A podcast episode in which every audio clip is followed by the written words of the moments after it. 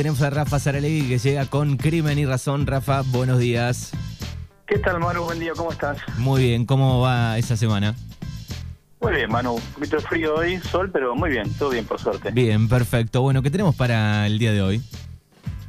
Mira, Manu, quería eh, retomar un tema, que es el de Jorge Julio López y el genocida de Checolás. ¿Te acordás de la historia de Jorge Julio López? Bien, sí, ahí. Este, ¿Estás bien? Sí. Sí, sí, yo te escucho bien. ¿Vos? Bien, bien, bien. No, hubo un ruido, pensé que, se- que te habías caído. No, te decía, la historia, ¿te acordás de Jorge Julio López? Sí, sí. Este, sobreviviente de la dictadura que desapareció en el 2006. Hace, va- se van a cumplir ahora 15 años de su desaparición porque está desaparecido desde el 18 de septiembre, desde el, el 2006. Eh, nunca más se supo nada de él, ¿no? Es un caso realmente gravísimo, ¿no? Que la justicia argentina nunca haya podido determinar qué fue lo que pasó. Sí. Eh, Jorge Julio López desapareció un día antes de que se le fuera a dictar la primera condena por delitos de lesa, de lesa humanidad a Miguel Echecolás. Recordemos que Echecolás era jefe de investigaciones de la policía bonaerense durante la dictadura militar y obviamente está acusado de múltiples múltiples hechos de tortura, violaciones, eh, de picana, eh, asesinato a galería de delitos más horribles que se te puedan ocurrir.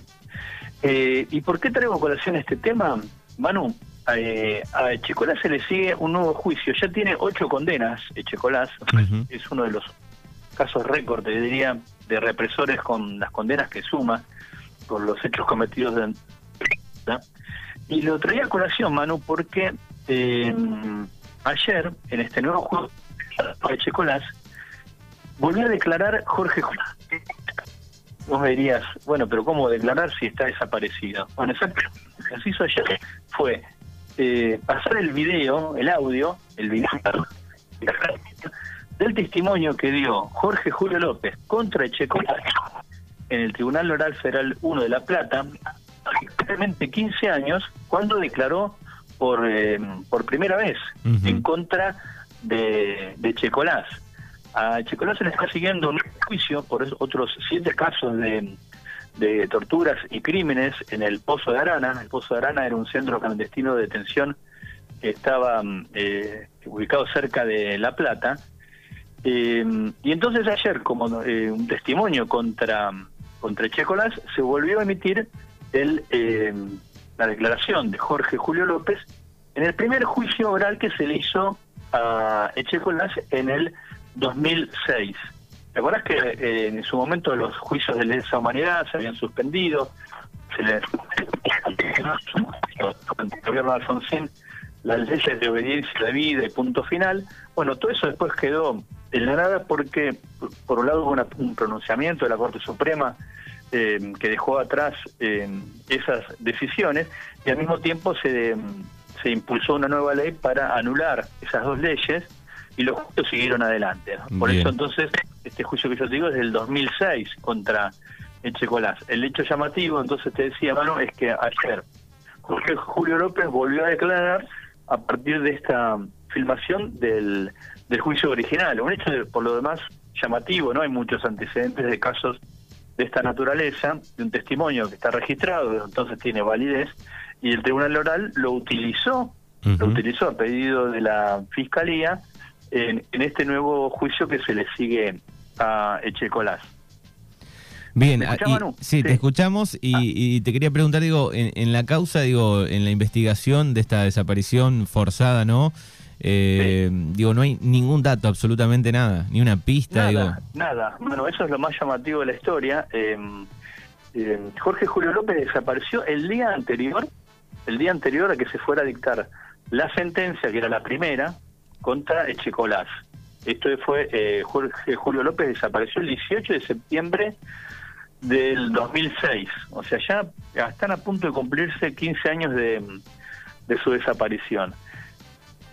Hubo algunas eh, algunas excavaciones, algunos testimonios de ex policías. Obviamente se supone que fueron eh, camaradas, digamos, colegas de Checolás, quienes lo secuestraron y lo asesinaron. Pues su testimonio fue clave para eh, para que Checolás recibiera la primera condena, digamos, ¿no? Claro. ¿Por qué? Porque eh, como sobreviviente, Jorge Julio López se dedicó a, mm, primero a escribir en cuadernos todo lo que había visto, todo lo que había recordado, toda la gente que había visto en los lugares de detención, inclusive armó eh, croquis eh, de los lugares, o sea, era un testimonio evidente, no era un testigo que pudiera tener alguna duda, no, fue como muy evidente, lo, eh, también lo, obviamente lo reconoció Echecolás, el testimonio fue muy fuerte, evidentemente ha sido, fue víctima de una desaparición por parte de algunos colegas de eh, lo cierto es que nunca se supo qué fue lo que pasó, dónde lo secuestraron, obviamente se, se da por sentado que lo mataron, ¿no? Eh, y tampoco dónde fue a parar su cuerpo, dónde lo sepultaron. Pero también muy dramática, ¿no? Eh, pero por eso también lo quería retomar, mano, por la validez de esto, decir, bueno, aunque está desaparecido, su testimonio, su nuevo testimonio, digamos, en este nuevo juicio oral, es válido para la justicia, ¿no? Eh, también eso me parece como, como un hecho súper rescatable, pero al mismo tiempo también poner en contexto esos juicios que se hicieron hace 15 años. Fíjate lo que ocurrió, bueno, había una intención clara de amedrentar para que nadie más declarara, ¿no? Porque Claro. con, el, con el testimonio de Checolás, que se lo conde- Jorge Julio López, perdón, se lo condena a Checolás, eh, la intención es decir, bueno, no con el contexto de lo que ocurría hace mm, hace 15 años atrás. Eh, este juicio el, el noveno juicio que se le sigue a, a, Checolás, que, ya tiene ocho condenas por delitos de lesa humanidad, obviamente va a morir en la cárcel.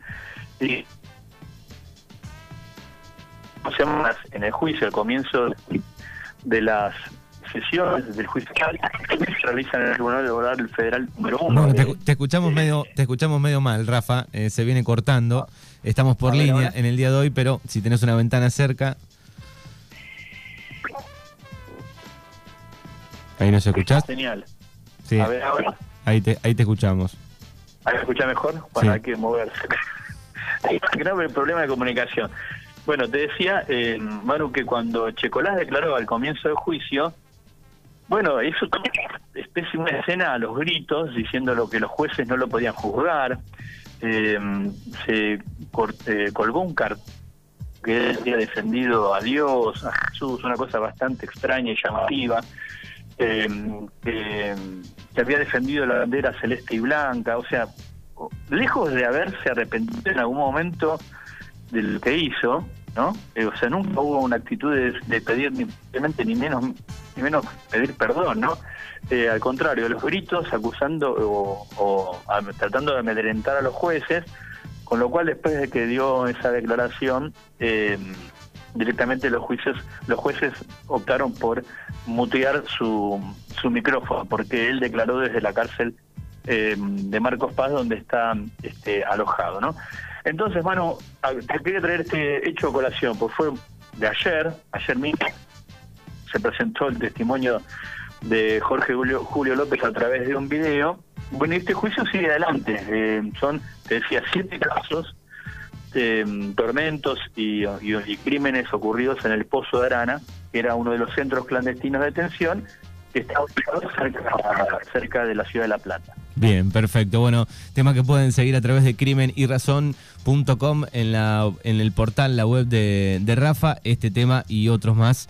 Eh, así que bueno, este, todavía no, no, no hay justicia con esto. eh, desaparecido eh, desde 18 de septiembre de 2006. Eso es lo más increíble, ¿no, Manu? Que, que esté desaparecido. Un, un sobreviviente fue desaparecido por segunda vez, ¿no? Porque Jorge Julio López había estado detenido, desaparecido durante tres años hasta que lo dejaron en libertad.